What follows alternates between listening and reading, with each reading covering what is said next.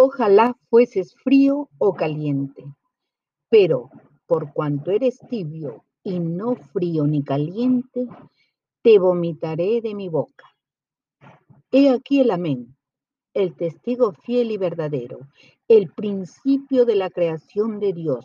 Dice esto a la iglesia de la Odisea, la última de las iglesias que él viene a recoger y que por haberse amalgamado con el mundo está como en los días de Sodoma y Gomorra, insensible al pecado que hiede, ocupada en sus logros y posesiones con el riesgo eminente de convertirse en una estatua de sal y quedarse hasta la hora final, porque Jesús le dirá, te vomitaré de mi boca. Es muy pertinente hoy por hoy estar vigilantes y muy atentos al acontecer de cada día, mientras seguimos en el tiempo de la gracia de Dios, que nos dice, te tuve paciencia por respeto a mí mismo, por mi honor me contuve y no te destruí. Yo te purifiqué pero no como se hace con la plata, sino que te probé en el horno del sufrimiento.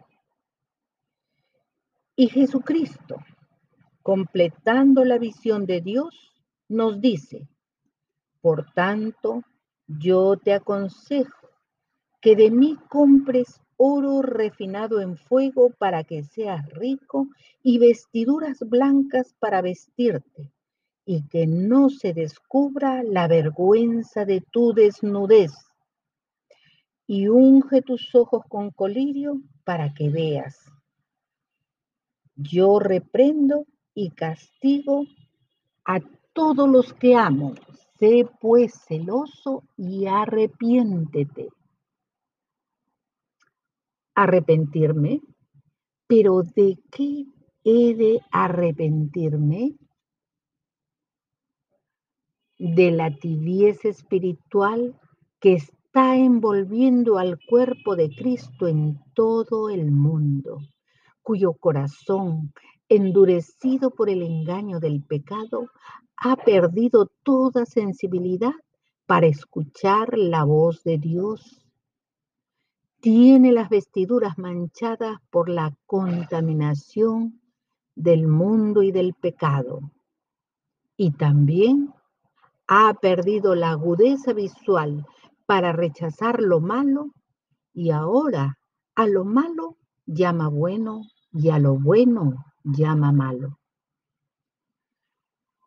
Pero Jehová, que es el único que prueba los corazones de los hombres, nos dice, ahora, por un poco de tiempo, si es necesario, tengan que ser afligidos en diversas pruebas, para que sometida a prueba vuestra fe por medio del fuego, resista la prueba, que vale más que el oro, el cual se puede destruir. Y además, cuando es probada la fe, merecerá aprobación gloria y honor cuando Jesús aparezca y le diga, por cuanto has guardado la palabra de mi paciencia, yo también te guardaré de la hora de la prueba que ha de venir sobre el mundo entero para probar a los que moran sobre la tierra. He aquí, yo vengo pronto. Retén lo que tienes para que ninguno tome tu corona. Al que venciere, yo le haré columna en el templo de mi Dios y nunca más saldrá de allí. Y escribiré sobre él el nombre de mi Dios y el nombre de la ciudad de mi Dios, la nueva Jerusalén que desciende del cielo de mi Dios y mi nombre nuevo. El que tiene oído, que oiga lo que el Espíritu le dice a las iglesias. Amén.